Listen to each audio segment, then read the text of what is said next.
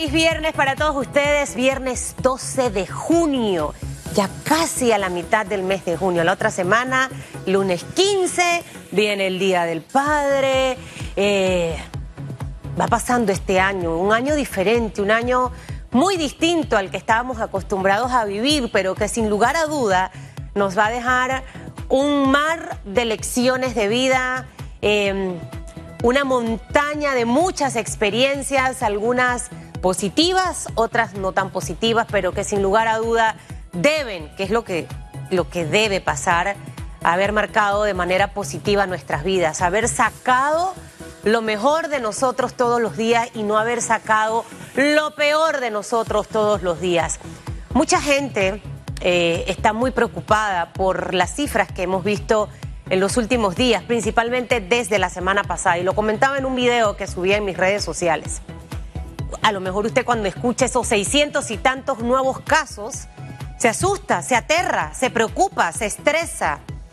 Esto le provoca ansiedad, le provoca depresión. Yo le quiero decir esta mañana que los números hay que verlos de otra manera, hay que verlos para prestarles atención, más no para que usted se preocupe. Si usted se preocupa, por esos números al final no va a poder fluir bien porque va a estar con ese estrés y esa preocupación.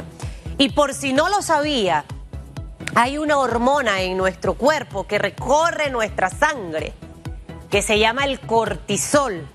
Esta hormona es la que necesita nuestro cuerpo para que usted en la mañana se levante con ganas, con energía para trabajar. Pero donde usted le añada más cortisol, es como ponerle más sal a la sopa la sopa le queda salada, su vida se va alterando y se está produciendo cantidades infinitas de estrés. ¿Sabe lo que provoca ese estrés? Que usted alimente las células que están dormiditas, cancerígenas en su cuerpo. Entonces, veamos los números con importancia, más no con preocupación que le genere estrés, porque si usted genera estrés, usted te está volviendo más vulnerable. Su organismo, su sistema inmunológico va a estar más susceptible a que se enferme de cualquier cosa, incluyendo el COVID. Ahí es donde están las grandes oportunidades. Si usted, en cambio, alimenta su vida, sus pensamientos de cosas buenas, positivas, usted está alimentándolo de serotonina. Y la serotonina le va a producir felicidad. Ay, Susan, ¿qué hago para alimentarme de esto? Empiece a visualizar su vida, sus planes, retómelos. Empieza a pensarlos una y otra vez. Quiero que lo haga. Necesitamos a más gente con actitud positiva para hacerle frente a esto, porque eso nos va a ayudar a reinventarnos y a poder luchar todos los días. Así que acuérdese de esto hoy. Hoy vamos a estar conversando de muchos temas. Eh, esta mañana tenemos invitados Gabriel Tribaldos de Movín. Ayer se reunió el presidente de la República con algunos de los dirigentes políticos del país. Em, no estaban los independientes bajo la excusa de que no están constituidos bajo un partido político, pero creo que era necesario haber ayer eh, eh, em, roto ese protocolo. No importa, que vengan. Em, he escuchado algunos comentarios en positivo de los líderes. Eso me gusta porque no están haciendo politiquería en medio de la situación que estamos viviendo, al menos con lo de ayer. Así que vamos a conversar con el señor Tribaldo de este y otros temas. Hay preguntas en redes sociales porque el presidente también anunció el aumento para el bono solidario, eh, que aumentará a 100 dólares. ¿Le parece que este incremento es consono con la realidad de la economía panameña? Usted participa utilizando el hashtag radiografía. Algunos de los miembros de los partidos políticos hablaron de 500, de 350, 150. Usted opine esta mañana versus la realidad del país. 734, vamos a hacer un repaso rápidamente por los titulares. Los titulares. 7.34 minutos, avanzamos de inmediato con las informaciones a esta hora. El presidente de la República, Laurentino Cortizo, convoca a sesiones extraordinarias del 15 al 18 de junio. El objetivo de esta convocatoria a la Asamblea Nacional para iniciar estas sesiones extraordinarias es el veto parcial que se hizo a la ley de moratoria. El proyecto comprendía los meses de marzo, abril y mayo y vencería el próximo 30 de junio. La bancada del PRD señaló que un llamado a sesiones extraordinarias en estas fechas sería extemporáneo. El nuevo periodo de sesiones en la Asamblea inicia el próximo primero de julio, justo la fecha en la que el presidente Cortizo anunció que entrará en vigencia el aumento del bono solidario a 100 balboas. 7.35 minutos este jueves llegaron los primeros pacientes al hospital modular en medio de la polémica por el retraso en su ocupación y escándalos por preguntas o presuntas irregularidades en su construcción, más de un mes después de que se entregaran las llaves al presidente de la República, el Hospital Modular Panamá Solidario empezó a ser usado, recibió a sus dos primeros pacientes la tarde de este jueves, procedentes del Hospital San Miguel Arcángel. Unas horas antes, el Consejo Técnico de Salud se había reunido para discutir sobre su apertura. El hospital modular, ubicado en Albrook, costó casi 7 millones de dólares. El mismo cuenta con 100 camas, 20 de cuidados intensivos y 80 semi-intensivos. Son las 7:36 minutos de la mañana. Aumentan los casos del coronavirus en Panamá, de acuerdo al informe epidemiológico del MINSA. Se registraron 18.586 casos acumulados de COVID-19, con 697 casos, un total de 486 pacientes hospitalizados, 96 en las unidades de cuidados intensivos y 390 en sala. Hasta ahora hay 11.077 personas recuperadas clínicamente. La cifra de fallecidos aumentó a 418. 7.36 minutos, vamos con notas internacionales. A esta hora Brasil firma un acuerdo para producir una vacuna China contra el COVID-19. El gobernador Joao Doria precisó durante una rueda de prensa que el Instituto Butantan, centro de investigación de referencia en Brasil, había firmado un acuerdo de transparencia de tecnología con Sinovac Biotech. Los estudios muestran que esa vacuna podría ser distribuida de aquí a junio del 2021 si las pruebas son exitosas, explicó en Sao Paulo. 9 mil voluntarios van a recibir dosis de esta vacuna experimentada hasta el primer, a partir del primero de julio en el marco de la tercera y última fase de estos ensayos. 7.37 minutos, hasta aquí las noticias que hacen titular este viernes, 12 de junio.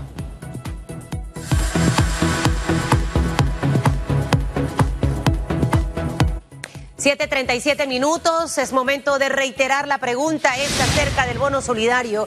Queremos que usted opine en el segundo bloque, vamos a compartir sus comentarios.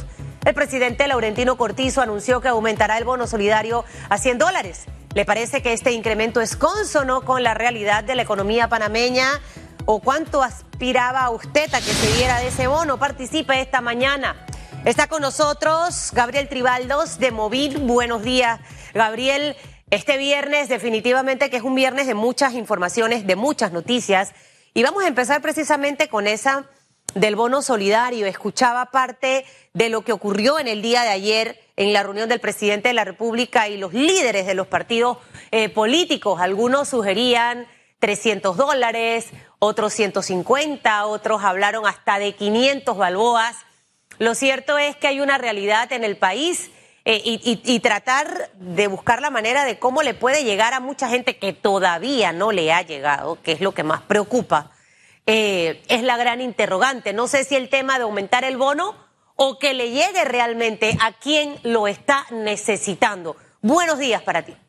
Buenos días, Susan, eh, a toda tu teleaudiencia. Mira, en efecto es una, es una situación compleja, porque sabemos la, la la dificultad que tiene el Estado de poder llegarle a la gente eh, de, una, de un día para otro con esta, con esta pandemia, eh, cosa pues que el Estado no estaba preparado para, para eso. Eh, definitivamente tanto el monto como el hecho de que no le ha llegado a mucha gente, a mucha gente que está suspendida laboralmente, todavía no le ha llegado el, bono de los 80 dólares. Entonces, es, un, es un tema que, que no se ha podido superar del todo con todo y que el, eh, se pretende utilizar eh, la herramienta de la cédula para que eso llegue. Que también tenemos lugares con muy poco acceso eh, a, temas tecnológicos y que pues entendíamos que, el, que le está llegando el más, más bien las bolsas de comida. Entonces hay muchas cosas por superar, mucho escollo, pero más que eso, creemos que la situación ya ha llegado a un punto en que el panameño tiene que prepararse, tenemos que prepararnos más con saber manejarnos dentro de esta pandemia. Ha llegado ya el momento de que tenemos que ya salir a trabajar. Eh, hay muchas personas Eh, sabemos que en nuestros países en Latinoamérica alrededor del 50% eh, trabaja en, la informalidad y, tienen que salir a buscar su sustento, porque si no, no nos vamos a morir de COVID, nos vamos a morir de otro tema. Claro. Eh, hay mucha hambre en la calle, hay mucha hambre en las casas. ¿Sabes una cosa, Gabriel? Acabas de dar en un punto fundamental que es objeto de muchas pasiones cuando tú hablas referente a esta situación.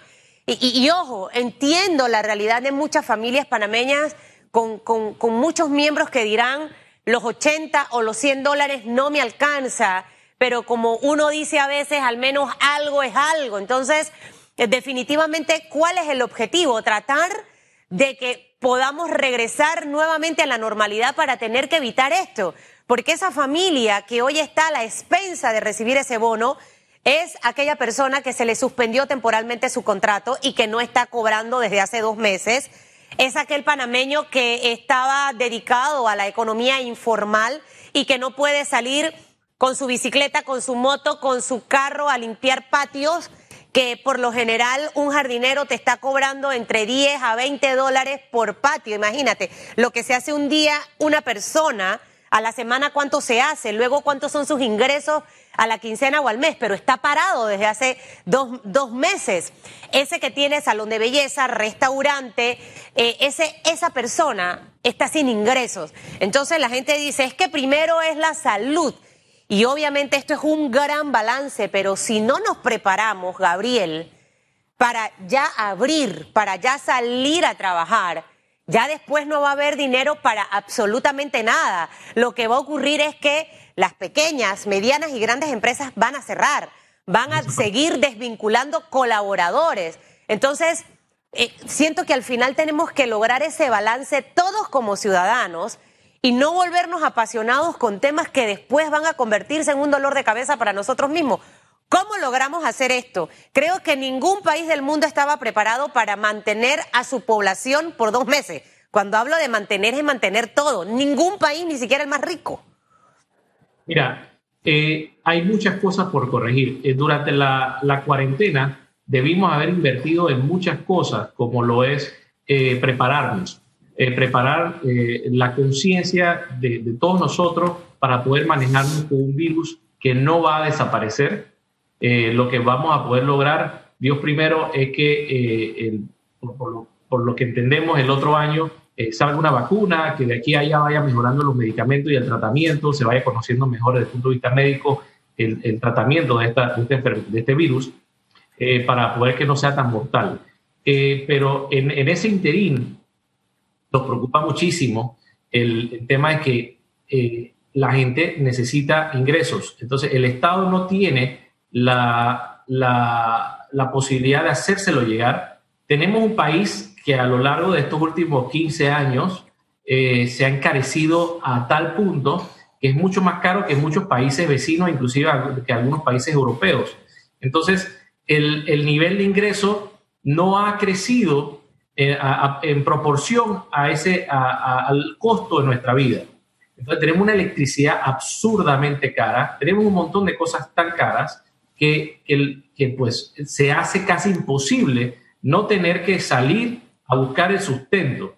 Y seamos conscientes, eh, seamos sinceros, que el panameño ya, o, la población está saliendo de hace rato a ver cómo resuelve, cómo lleva la comida a su casa. Entonces, ¿cómo nos preparamos para manejarnos esta pandemia? Creo que es algo que a nivel de conciencia tiene que mejorarse, tiene que mejorarse y no se está logrando. Eh, no hay solución perfecta. Para nada hay solución perfecta en todo esto. Ni el Estado, ningún Estado estaba preparado, como muy bien dices, pero tampoco tienes una varita mágica, vas a sacar una sola una solución y todo el mundo va a quedar feliz. No la hay, no la hay. Entonces hay que trabajar con lo, con lo que, con, las soluciones que podemos encontrar, pero al mismo tiempo tenemos que, que hacerle llegar el mensaje a toda la población de que tenemos que manejar de una forma responsable para no infectar ni a nuestros familiares, ni a, nuestra, ni a nuestro entorno al momento que tengamos que salir eh, de nuestras casas a buscar el sustento. Eh, va a llegar el punto en que ya los sectores van a abrir o tienen que abrir por completo. La pequeña y mediana empresa está cerrando. Hay muchas empresas que cerraron, hay otras que están por cerrar y a, medida que se alargue o se prolongue todavía más esto, el, ya van, a desaparecer. El, nivel de desempleo con el cual vamos a arrancar esta nueva normalidad va a ser impresionante. Entonces, eh, creo que tenemos que ir pensando en eso eh, y, crear más conciencia. Creo que no se creó la suficiente conciencia en este tiempo de cuarentena que se debe haberse dado. Bueno, tenemos como sociedad muchos retos, eh, Gabriel. Que, creo que luego los podemos enumerar. Esto es parte y parte, el, el, Estado tiene responsabilidad, el gobierno tiene responsabilidad y obviamente en medio de esta situación, si hemos escuchado al presidente de España reconocer sus equivocaciones. Mira lo que digo, el presidente de España que salga en una conferencia a decir me equivoqué en esto, en esto y en esto. Eh, hemos visto en Brasil, por ejemplo, dos ministros de salud eh, que, salieron de su puesto y mira cómo está Brasil. Eh, Estados Unidos, el presidente de esta nación, de la nación más importante, Donald Trump, que no ha salido de ese huracán de críticas constantes por las metidas de pata que ha dado en muchas ocasiones. Y, obviamente en Panamá definitivamente un país mucho más pequeño, con muy poco presupuesto en comparación a otras naciones.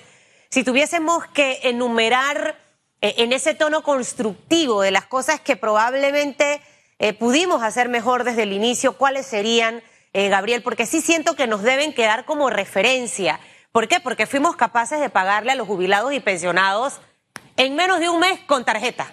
O sea, eso no se hubiese logrado nunca en otra circunstancia. Y es para que veamos las capacidades que sí tenemos, que podemos lograr y que a veces nos reprimimos. ¿Cuáles serían esas, esas áreas en donde hubo fallas? No sé si tema de transparencia, no sé si tema de comunicación, no, eh, eh, porque obviamente hay muchas cosas buenas que ha hecho el gobierno. Eh, ha sido un país que ha logrado un, una gran cantidad de dinero en préstamos, cosas que no han logrado otros países. Entonces, también tenemos que ver lo bueno, pero enfocarnos también en esas cosas que no fluyeron bien para corregirlas. ¿Cuáles serían, desde tu punto de vista? Mira, el manejo de esta pandemia nos, trae muchas, eh, eh, muchas realidades, muchas cosas que, las cuales tenemos que aprender. Eh, pues si no vamos a seguir tropezando toda la vida con la misma piedra. Y una de ellas es que nos ha fotografiado exactamente las carencias que tenemos, por ejemplo, en el sector salud, en el sector educativo y una serie de cosas que quizás otros países, por tener eso más robustecido, eh, han tenido menos, menos impacto en, durante la pandemia. O sea, ahí tenemos que ver eso que ya sabíamos que nuestro sector salud, nuestro sector educativo estaba demasiado atrasado, ahora se nos ha fotografiado eh, y hemos visto la realidad que nuestro sistema de educación pública, nuestra red de salud pública está muy deficiente eh, y pues necesita pues urgentemente eh, que, que, se que, se aporte a, hacer cambios eh, fundamentales y estructurales. Por el otro lado, el tema de la transparencia que muy bien mencionas. no hay ningún motivo, por más urgencia que haya, en que uno pueda soslayar un eje fundamental de una democracia, que es trabajar eh, con transparencia, trabajar rindiendo cuentas. Esos son ejes que nosotros no podemos echar a un lado en ningún momento, bajo ninguna circunstancia. Entendemos la urgencia en el manejo de esta pandemia, en, hacer varias cosas al mismo tiempo y, con rapidez, pero eso no puede eh, echar a un lado principios tan importantes como son la, transparencia y la rendición de cuentas. Eh, eso también eh, nos toca mucho por mejorar, eh, cosa que pues el, el, parameño pues en, las últimas semanas o ya hace un tiempito atrás lo ha notado y está reclamando esa transparencia. y también obviamente creo que el, hecho de, la, de, de acercar el, el Estado a la población, es decir, en muchos países desarrollados, tienen una base de datos, por llamarle de una manera, de su población, o sea, a nivel de, comunidad, a nivel de, municipios y demás, saben quiénes viven ahí, dónde viven, etcétera, y saben cómo y pueden llegarle de una forma clara. Eh, eh, utilizan sistemas eh, postales que en Panamá siempre hemos carecido de un, sistema postal eficiente eh, pero le llegan a la población rápido. Esa es una de las razones por la cual el, el, Estado no ha podido hacerle llegar los bonos o la ayuda a la gente, porque no están levantado una data de una forma, de una, de una forma eh, organizada y que el, las autoridades puedan llegar a esa, a esa comunidad y que nadie se quede por fuera.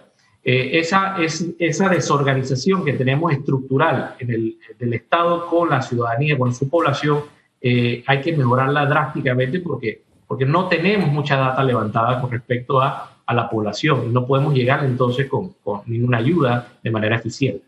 Esa, esa data no la tenemos en nada, absolutamente en nada. De hecho, cuando esto arrancó, Gabriel, una de las cosas que yo proponía, eh, porque siento que fue como un ejercicio de, de, mucho ensayo y error, que es parte de, pero fue demasiado tiempo con las necesidades eh, básicas de las personas no podemos esperar. O sea, el alimento tú no puedes esperar una semana para llevar comida. Entonces, eh, eh, creo que al final, en medio de todo, eh, tenemos herramientas tecnológicas. tenemos una IG que creo que al final, de repente, con información suministrada por el Tribunal Electoral, los padrones electorales de los partidos políticos, mira, tú agarras a un diputado y el diputado te, te dice cómo está estructurado su circuito. Te lo digo yo con propiedad porque lo sé. En cada el corregimiento tiene líderes comunitarios. ¿Saben? Esta casa vive Susan, ella es periodista y gana más o menos como esto y beben tres. ¿Por qué no poner toda esa información que la usan para hacer su política y caminar y caminar y, reunir a las mujeres? ¿Por qué no la pusieron a disposición? Es allí donde a veces digo que tenemos muchos políticos politiqueros que lo que hicieron en vez de sentarse para aportar fue sentarse para criticar. Allí que creo que queda una gran oportunidad. Hay gente que trabaja y está recibiendo el bono. Conozco casos. Hay gente que en su vida había trabajado y está recibiendo el bono. Sin embargo, aquel que su jefe sí lo incluyó en una suspensión temporal de contrato, hasta el sol de hoy no lo ha cobrado. Esas áreas donde todavía no han llegado los bonos, sede Tocumen, 24 de diciembre, eh, porque obviamente hay circunstancias con la cédula, tampoco el bono ha llegado. Entonces, yo me pregunto realmente, si tenemos una situación como esta, ¿cuánto tiempo más la vamos a poder sobrellevar? O sea, es imposible. Eh, creo que aquí el ciudadano va a tener que poner mucho de su parte para cuidar, si lo decías tú al inicio. O sea, nos toca en este momento a todos jugar un papel fundamental en este partido para ganarle esa gran batalla al COVID. Así es. O sea, ya nos toca estar conscientes porque, mira, eh, eh, no podemos pensar de manera egoísta eh, y, y, aquellos que, digamos, que entre comillas podamos soportar el virus al ser infectados, porque no tenemos ninguna, ninguna comorbilidad o, alguna enfermedad pues, que, nos, que nos impacte, pero el, el, pues sí podemos afectar eh, a aquellos que, son vulnerables. Entonces, el panameño tiene que ser consciente de que aunque se crea fuerte ante un posible virus, como este en su cuerpo, eh, sí puede afectar a personas que, pueden morir, eh, que están dentro del grado de vulnerabilidad. Entonces, ese, es lo malo de, este virus al final, ¿no? podrá no afectarle a la mayoría de la población, pero sí afecta grandemente a gente vulnerable. Entonces ahí es donde el, el Estado tiene que buscar la manera de concienciar más a la población, a la población que va a salir a la calle, que está saliendo a la calle, no nos engañemos. La, mucha gente está saliendo a la calle, rompen los toques de queda, las cuarentenas, lo que sea, porque sienten de que tienen que traerle la, el pan a la casa a, a, a, sus hijos. Y eso es una realidad, no podemos soslayarla. Entonces, pero al mismo tiempo, esa persona que está saliendo, nos tenemos que preguntar, ¿está cumpliendo con las reglas básicas de cuidado, de distanciamiento social, de su mascarilla y demás? Lo vemos en la calle. Cuando salimos, vemos a la gente, eh, eh, mucha gente no está tomando esto con, la debida eh, responsabilidad. Entonces, ahí es donde creo que está afectando a la población todo esto y, los números han disparado en los últimos días, creemos que en gran medida es por eso, por el mal manejo que hemos tenido como población con este virus. Y eso, para eso hay que crear mucha más conciencia de la que se ha venido creando. Y yo agregaría, y me gustaría profundizar de eso al regresar, el tema de la comunicación, cómo ha estado, el tema de la transparencia. Eh, creo que en medio de la situación tan complicada que estamos viviendo, si en estas dos cosas no se hubiese fallado, el ambiente estuviese distinto. Eh, así que es, parte de, ese ejercicio que tenemos que hacer todos como, ciudadanos. estas estadísticas esta semana, Gabriel, son de la semana de la primera de junio, no de esta. Entonces, e, e, esa parte, a lo mejor no solo voceros, sino que el Estado también pueda eh, tener esas campañas de información con la población panameña. O sea, necesitamos muchísimo más cada día más no confundir los mensajes, no quitar un comunicado y después otro. Eh, creo que es vital e importante en medio de esta situación el poder corregir esas cosas porque estamos a tiempo. Gracias, Gabriel, por haber estado con nosotros esta mañana.